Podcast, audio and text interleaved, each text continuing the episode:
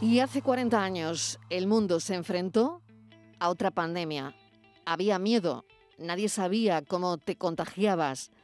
Se hablaba de no dar un beso, de no beber en un mismo vaso de agua de las personas que tenían VIH y todo esto no resultó ser así. 40 años han pasado, fue otra pandemia, la del VIH. En los 80 infectarse era una condena a muerte, el virus iba destruyendo poco a poco el sistema inmunitario hasta que el paciente pues sencillamente no podía vivir más. Hoy, con el VIH diagnosticado, podemos tener la certeza, aunque no haya vacuna, de que si se toma la medicación, no mueres de SIDA. Estíbaliz Martínez, voy hasta la mesa de redacción tuya porque hay que poner más datos sobre la mesa. ¿Qué tal estás? Hola Marilo, ¿qué tal? Buenas tardes. Sí, después de lo que has dicho, hoy si se toma la medicación no se muere de SIDA. Entonces la pregunta sería, ¿problema resuelto? Pues no, ni muchísimo menos porque la investigación sigue adelante porque no hay vacuna, Marilo, que es el objetivo que hay que conseguir. Se estaba trabajando mucho en ello, pero llegó la pandemia del COVID y todo se ha ralentizado muchísimo. Hoy hay personas que tienen el VIH incluso y no lo saben. Y se sigue, Mariló, eh, bueno, pues buscando, investigando la manera de, de vivir sin medicamentos, porque no se mueren, pero sí tienen que estar medicados de por vida. Hoy que es el Día Internacional de la Lucha contra el SIDA, eh, Mariló, recordamos que un día aquellos que se contagiaron, ¿no? Pues eh, después de los 40 años, gente que vino después, pues casi lo puede celebrar, porque afortunadamente pueden vivir hoy muchísimos contagiados de VIH, cosa que no pasó con aquellos primeros. Eh, hay que hacer sobre todo, Mariló, un llamamiento y es un día para reivindicaciones. Y en este caso lo que se pide es derribar uno de los grandes muros con los que aún se topa esta pandemia, el estigma, Mariló, y la discriminación que mm. siguen sufriendo estas personas. Si nos vamos a los datos y con eso terminamos, alrededor de 80 millones de personas han tenido, han adquirido, lo tienen el VIH porque no se quita, se tiene.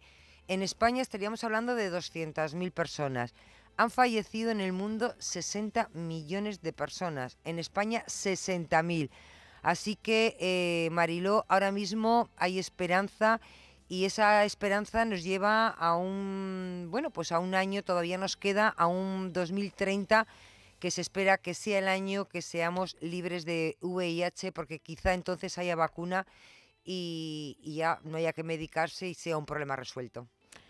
Vamos a charlar y conocer el testimonio de un joven de 29 años con el VIH, diagnosticado además hace tres años y, queremos sencillamente que nos cuente cómo se siente, cómo, cómo fue y que bueno, nos cuente hasta donde él quiera de entrada, agradecerle la confianza, por supuesto, y que nos brinda su, nos brinde su testimonio.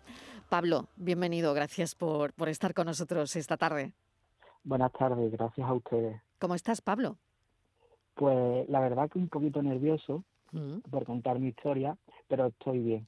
Bueno, tú puedes, puedes contar hasta donde tú quieras. Vale. ¿Vale?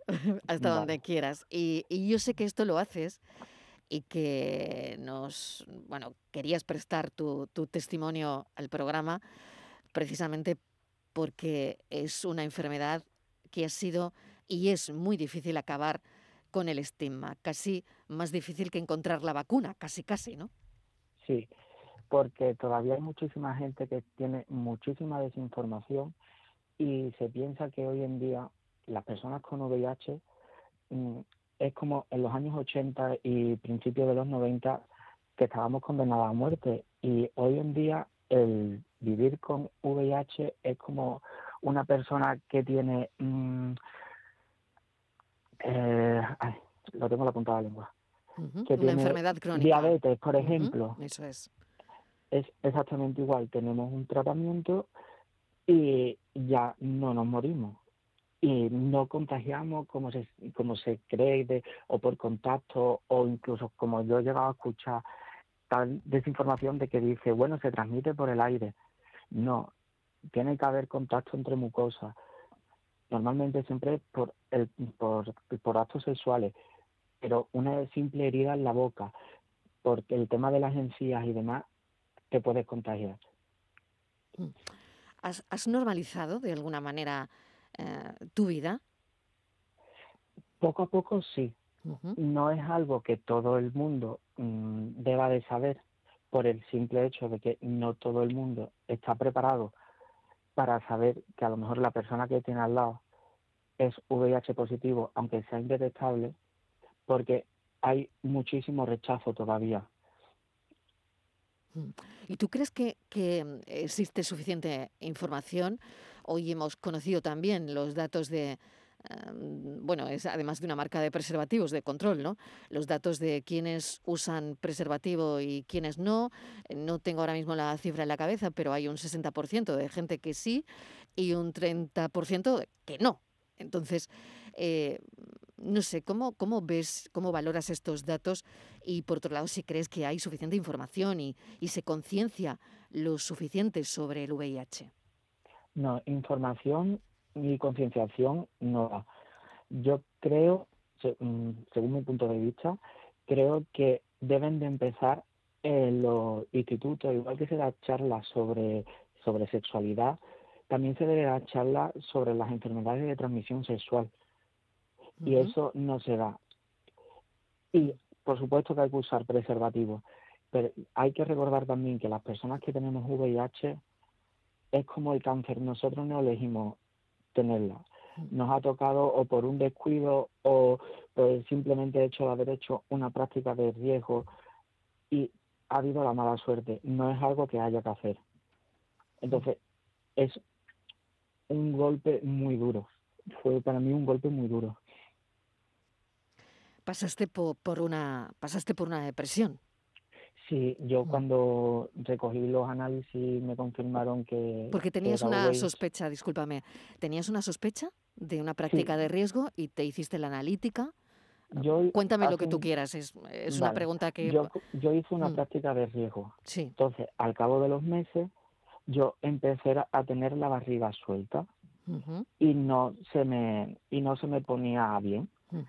Con lo cual estuve mirando en internet, vi que eh, la diarrea es uno de los síntomas que te hace darte el aviso por, por ser VIH y fui a hacerme la analítica. Yo siempre me la hacía cada seis meses, pero decidí adelantarla porque tenía esos síntomas. Entonces, en la primera analítica vi como un falso positivo, me la volvieron a hacer para confirmar de que era positivo y efectivamente fui positivo. Yo caí en una depresión, yo lo pasé realmente mal. Mm, yo era prácticamente dos meses todos los días llorando, culpabilizándome de lo que había hecho, intenté quitarme la vida. Mm, menos mal que tengo personas que me quieren y que me pararon. Y y la verdad que yo lo he pasado muy mal. De mi familia no lo sabe nadie. Si alguien me está reconociendo por la radio, pues está enterando ahora. Pero a mis amigos se lo conté, a, todos mis amigos. Tuve el apoyo de todo el mundo, por suerte. Pero a día de hoy no es algo que se pueda ir diciendo por ahí porque no está normalizado. ¿Tú te sientes que que cae una losa sobre ti. O sea, te sientes con, con, el estigma todavía, ¿no?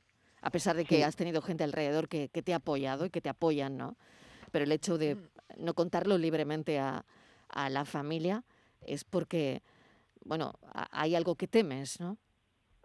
Es, que el miedo al rechazo está porque sigue habiendo, como te digo, mucha desinformación y mm. hay que concienciar a la gente de que una persona con VIH puede seguir haciendo su vida normal, que cuando una persona con VIH indetectable no transmite el virus, aunque tenga el virus dentro de su cuerpo, su carga viral es tan baja que no lo transmite.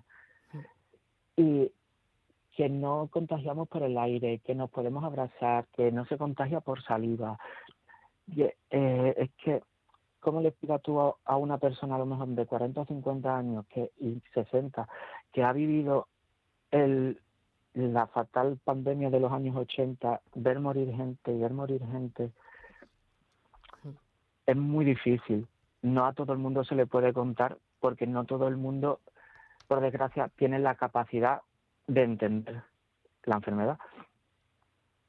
¿Te afecta mucho la medicación, Pablo? Eh, sí. Actualmente solamente me tengo que tomar una pastilla al día, pero sí que me da pesadillas y terrores nocturnos. Hay noches que sí y noches que no, pero es un efecto secundario de la pastilla, pero al menos lo que gano es que tengo una vida normal. Me vas a permitir que incluya en la conversación a dos personas, primero a Estivaliz Martínez y después al doctor Eduardo López Collazo. Estivaliz, cuando quieras. Hola Pablo, ¿qué tal? Buenas tardes. Eh, dices que tomas eh, una pastilla porque el sistema inmunológico lo tenéis muy débil, estáis, sois, estáis muy sensibles a, a coger, eh, supongo que muchísimas, muchísimas enfermedades, o virus, bacterias, ¿no?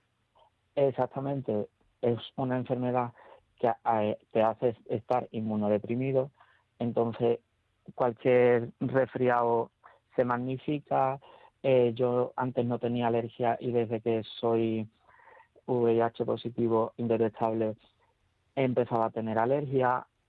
Una vez al año por lo menos me pongo malo con fiebre y por ejemplo con el tema del COVID muchísimo cuidado porque aunque sea indetectable yo no sé a una persona con mi inmunodepresión, ¿cómo lo puede, cómo lo puede ver? Porque de cara a la sanidad estamos como en un grupo aparte, como si fuésemos personas normales, pero mm. somos inmunodeprimidos. Cuando tú tienes que ir a cualquier sitio a ponerte la vacuna, un trabajo, siempre tienes que decir que eres positivo de VIH. Siempre, ¿no? Cuando, ¿Y eso necesita algún problema en tu día a día? Eh, en mi día a día lo único así que es que si por lo que sea me quiero hacer un seguro de vida o me quiero pedir una hipoteca o cualquier cosa así, sí se van a enterar de que tengo VIH. Entonces se incrementan los precios, es más, mucha más dificultad. De todas formas, a la hora de un trabajo y eso, no tienen por qué saber que que tengo esa enfermedad. Es más, si me lo preguntan, están vulnerando mi derecho a la intimidad, con lo cual es algo privado que no se tiene por qué saber. Voy a saludar, si me permitís, al doctor López Collazo. Es inmunólogo, ya lo conocéis porque bueno, nos ha hablado mucho en este programa de la COVID, ¿no? Em, y, bueno, hoy eh, vamos a hablar con él del VIH porque eh, es autor del libro que es el VIH, historia, presente y futuro de una pandemia, de otra pandemia. El VIH apareció con cara de sida en los 80 para quitarle la vida a millones de, de personas. Al principio, como hemos dicho, todo fue muy confuso pero incluso se le llegó a llamar cáncer gay por su prevalencia en la población homosexual masculina. Todo esto es lo que cuenta el libro. Doctor López Collazo, bienvenido. Muchas gracias por contar conmigo nuevamente y o sea, alegra siempre de, estar en vuestro programa. Bueno, está escuchando el testimonio de Pablo, ¿verdad? Sí, sí, de hecho me alegra mucho tener a Pablo aquí. Hola Pablo, mm, o sea, muchas gracias por tu valentía por tu valentía de decirlo. Y me parece, o sea, increíble todavía que tengamos que decir valentía, porque simplemente, eh, pues, eh, VIH positivo, como puede decir diabetes o cualquier otra cosa. Lo primero, Pablo, que, que, que quisiera decirte es que, es que tú no estás inmunodeprimido, porque si estás indetectable, es decir, tus defensas están perfectas. O sea, no tiene, no tiene, no tiene, el virus no, no está en unas, en unas, en unas eh, eh, niveles tan elevados como para que no, no, para quedarte con sin células T, que son las células, digamos, nuestros antidisturbios, que son los que, los que nos, nos ayudan a, a frenar cualquier tipo de proceso infeccioso, incluso eh, tumoral, etcétera, etcétera. Es decir, no, no, no tiene, no, no peligra nada en ese sentido. Peligra cuando empieza a subir los, títulos de, de, virus en sangre y se empiezan a afectar, empiezan a morir las células del sistema inmunológico, que fue lo que lo que eh, eh, sucede cuando empieza, cuando el, VIH da cara de SIDA, ¿no? Que también hay una cosa que, hay que todos los primeros de diciembre hay que hay que aclarar, el VIH no es SIDA, el VIH es el virus que provoca el SIDA. Y para llegar al SIDA, se, tiene que pasar muchos años y tiene que pasar muchas condiciones y afortunadamente la gran mayoría de las personas, que aunque el año pasado murieron casi 680 mil personas por, por, SIDA, pero ya eh, se ha reducido bastante la mortalidad y, se, y, se, y, los, y, los, y los tratamientos son muy, muy, muy eficaces, muy eficaces. Así que Pablo, por favor, tranquilo, que probablemente muchas de las cosas que te estén ocurriendo ya no sean debido a, la al, al, a esa inmunosupresión que podías tener por, porque, por, por no, no estar tratado en los primeros momentos, probablemente sea pues que uno empieza a tener con la edad otro tipo de, de, de, de, alergias, etcétera, etcétera. Yo, por cierto, por ejemplo, no soy VIH positivo, pero sí conozco muchas personas VIH positivas. Si lo fuera, lo diría sin ningún problema. Eh, la, la, la, lo, que te, lo que te puedo decir es, es que he, he, tenido, empezado a tener alergia a los 50 años. y, no, no pasa nada, o sea, no, no es la condición. O sea que despreocúpate, sigue con tratamiento, una, una, una píldora al día. Lo de cuentas de los sueños sí es algo que sí se sabe que hay que hay porque pasa la barrera hematocefálica y puede afectar las neuronas, pero eso, eso es, un, es un, un, efecto secundario que va disminuyendo con el tiempo y probablemente quizás haya que cambiarte de medicación porque hay varias, hay varias medicaciones y probablemente se te cambie de medicación o simplemente desaparezca. Pero es algo tan anecdótico porque realmente estás vivo y seguirás vivo y morirás de otras cosas y dentro de muchos años no va a tener jamás que ver con el SIDA. Así que, y, de hecho, muchísimas gracias por, por, dar, por, esa, por dar esa cara a una persona joven, dar la cara. Y, y, si tu familia te está escuchando, pues mucho mejor. Ya has salido del armario en este sentido. Entonces eso, eso, eso es lo que hay que hacer, hay que normalizarlo, porque realmente no es una condena a muerte como, como sí lo fue en los años 80, que eso yo lo viví, eso lo, lo, lo, lo describo en mi libro, que dicho de paso, gracias por darle publicidad a mi libro, pero es una especie de novela corta donde además aprendes, ¿no? Y, y, y donde cuento historias de científicas y, y, de, y de pacientes, etcétera, etcétera, pero centrado en dos ciudades de las que no se habla mucho cuando se habla del VIH, sentado en La Habana que es la, eh, de donde yo vengo, y centrado en Madrid, que es donde estoy.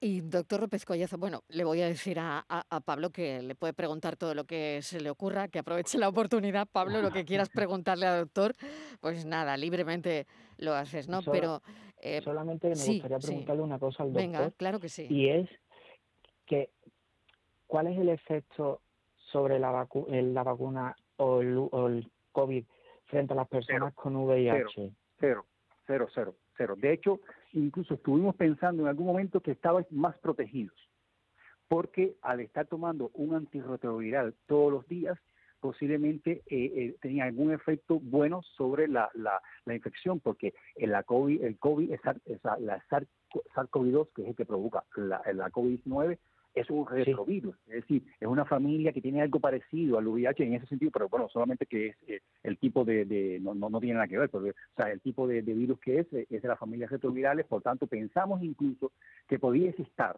más eh, o sea, más protegido. No se ha demostrado que estáis, que estáis más protegidos, pero muchísimo menos que estáis menos. O sea que, olvídate, eso no tiene absolutamente nada que ver, porque realmente no estás inmunodeprimido ahora mismo porque estás medicado inmunosupresión quiere decir que no tienes defensa. Ahora mismo tú tienes defensa. Vale. Bueno, eh, quería preguntarle al doctor López Collazo, qué interesante esta conversación entre Pablo y el doctor, porque estamos aprendiendo todos, ¿no? Sobre esto. Eh, y las preguntas que, que, acaba de hacerle Pablo, la última pregunta me parece tan oportuna ¿no? y tan interesante de saber cómo puede afectar, afectar de alguna manera ¿no? a las personas que piensen, bueno, tengo VIH y, y ahora qué hago con la vacuna. Pues ponértela, ¿no? Claro, ponértela. ponértela. bueno, eh, doctor, una, una historia que le haya atravesado. No sé si hay alguna en el libro, en, en, el libro que hoy estamos comentando, que es el VIH, una historia que, que, esté ahí y que haya necesitado, pues eso, escribirla, ¿no? Pues sí, mira, eh, y además una cosa poco, poco, conocida. En La Habana, cuando se, se, se, eh, apareció el primer caso, además, yo, yo empiezo el libro con, eh, con esa historia, yo estaba frente a, era, estaba como una especie de la ESO, eh, la, equivalente aquí sería la ESO, la, educación secundaria. Llegué a casa, fui a, a, a, comer, ¿no? en Cuba se dice almorzar, frente al televisor, viendo las noticias, y de pronto veo que dice que el primer caso de SIDA detectado en Cuba, una persona que había fallecido. Pero eso por un, me aterrorizó, ¿no? Y, aparte de eso, porque bueno, ya, ya está empezando a tener, digamos, las mis primeras eh, experiencias en ese sentido, ¿no? Sexuales, ¿no? Entonces eso me aterrorizó y bueno, de hecho, o sea, mi padre tuvo una conversación conmigo muy clara diciendo que preservativo siempre, ¿no?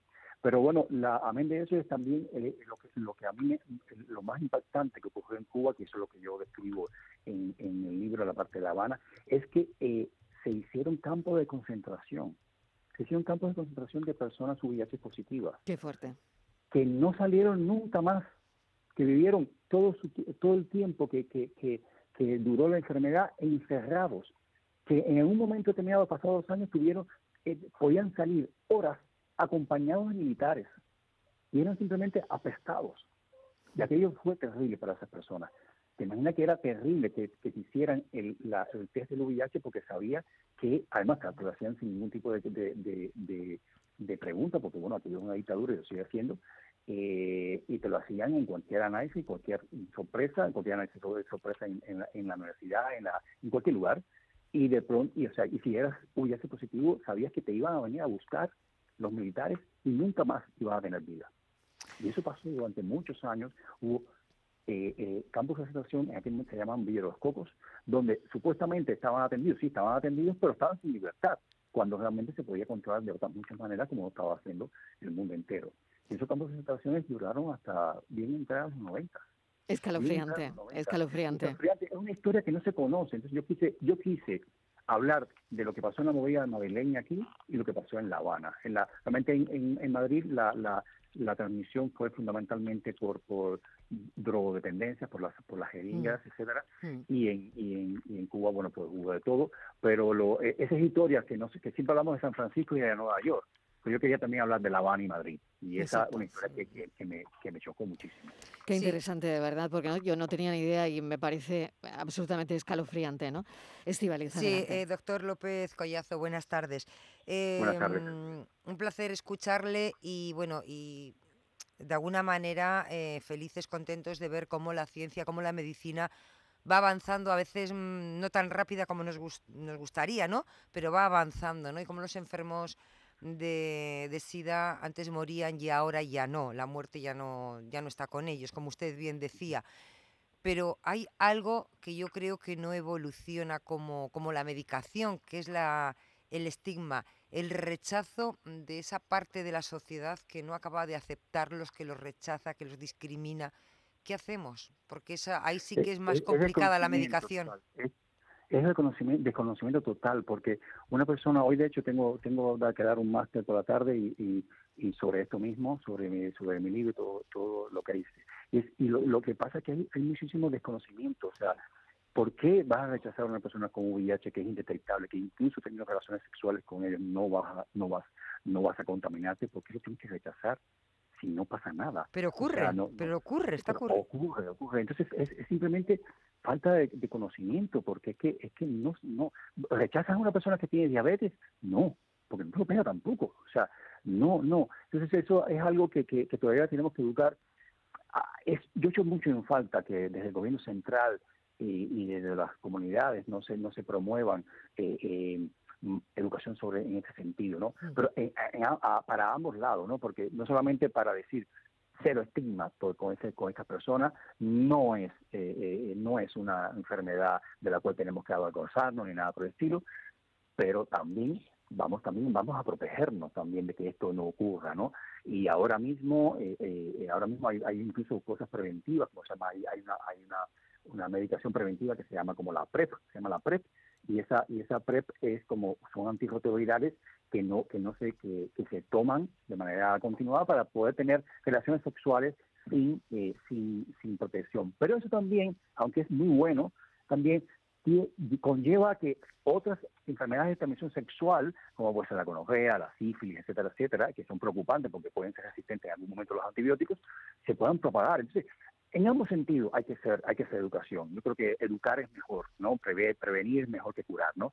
Y eh, hay que educar a las personas y a, y, a, las generaciones nuevas, que son los que van a dirigir el futuro, van a ser los palos del futuro, ¿no?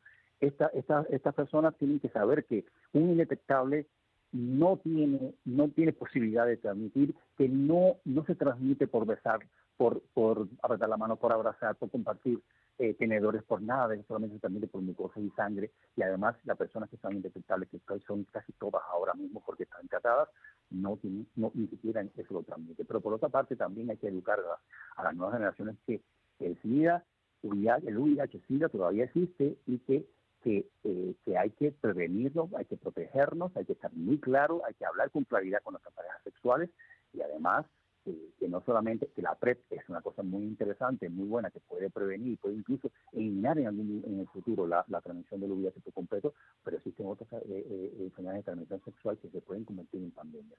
Hay que tener muy claro todo eso y hay que educar, simplemente hacer lo que hacéis vosotros, que es eh, contrastar una persona que tiene una, una, una, una que tiene una situación médica con una persona que sabe un poco sobre esto, eh, eh, dar información en, un momento en que casi todo el mundo nos está escuchando. Saludo a toda Andalucía, a todos los que van en coche escuchándome, que, sabáis, que sepáis que voy a pasar el, el, el, fin de semana en, en Córdoba. Y, en, ah, Sevilla. en Sevilla. En Sevilla. Bueno, buen sitio, buen sitio. Y después me voy a baños, como amigos míos andaluces. qué bien, qué bien. Bueno, qué suerte. Pues doctor López Collazo, mil gracias como siempre y también le agradezco muchísimo, muchísimo a Pablo que nos haya contado su testimonio, cómo lo lleva, lo mal que lo pasó al principio y, ahora es un VIH indetectable. Pablo, no sé si quieres decir algo más. Me gustaría decir un par de cosas. Venga. La primera es que eh, seas homosexual o seas heterosexual, hay que hacerse revisiones periódicamente, porque no, no sabes con quién estás manteniendo relaciones y si puedes ser portador de alguna ETS o no. Mm. Y lo segundo que quiero decir es que algo bueno que a mí me ha aportado el VIH es a saber apreciar las verdaderas cosas importantes el saber estar con las personas, el vivir cada momento como si fuera el último, eh, fijarme en los pequeños detalles y ser feliz con esos pequeños detalles y las cosas malas y los problemas, darle el tiempo que se merece, un minuto, cinco minutos, diez, lo que sea, apartarlo y seguir disfrutando y de lo que tengo alrededor y de lo que me guste. Porque me dio otra visión totalmente de de ver las cosas y empecé a, hacer paces con la gente y todo. Es decir, me ha enseñado a no querer tener problemas y a llevarme bien con todo el mundo. Pablo, mil gracias de verdad, un beso. Cuídate mucho. Doctor López Collazo, muchas gracias. Muchas gracias. Un saludo. Y para terminar este bloque, em, fíjense, ¿no? El Consejo de Ministros, por ejemplo, en el año 2018, aprobó año 2018. Aprobó que el VIH dejara de ser un criterio de exclusión para el acceso a la función pública. Es decir, que antes de 2018 no podían acceder a la función pública. Lo dejo ahí.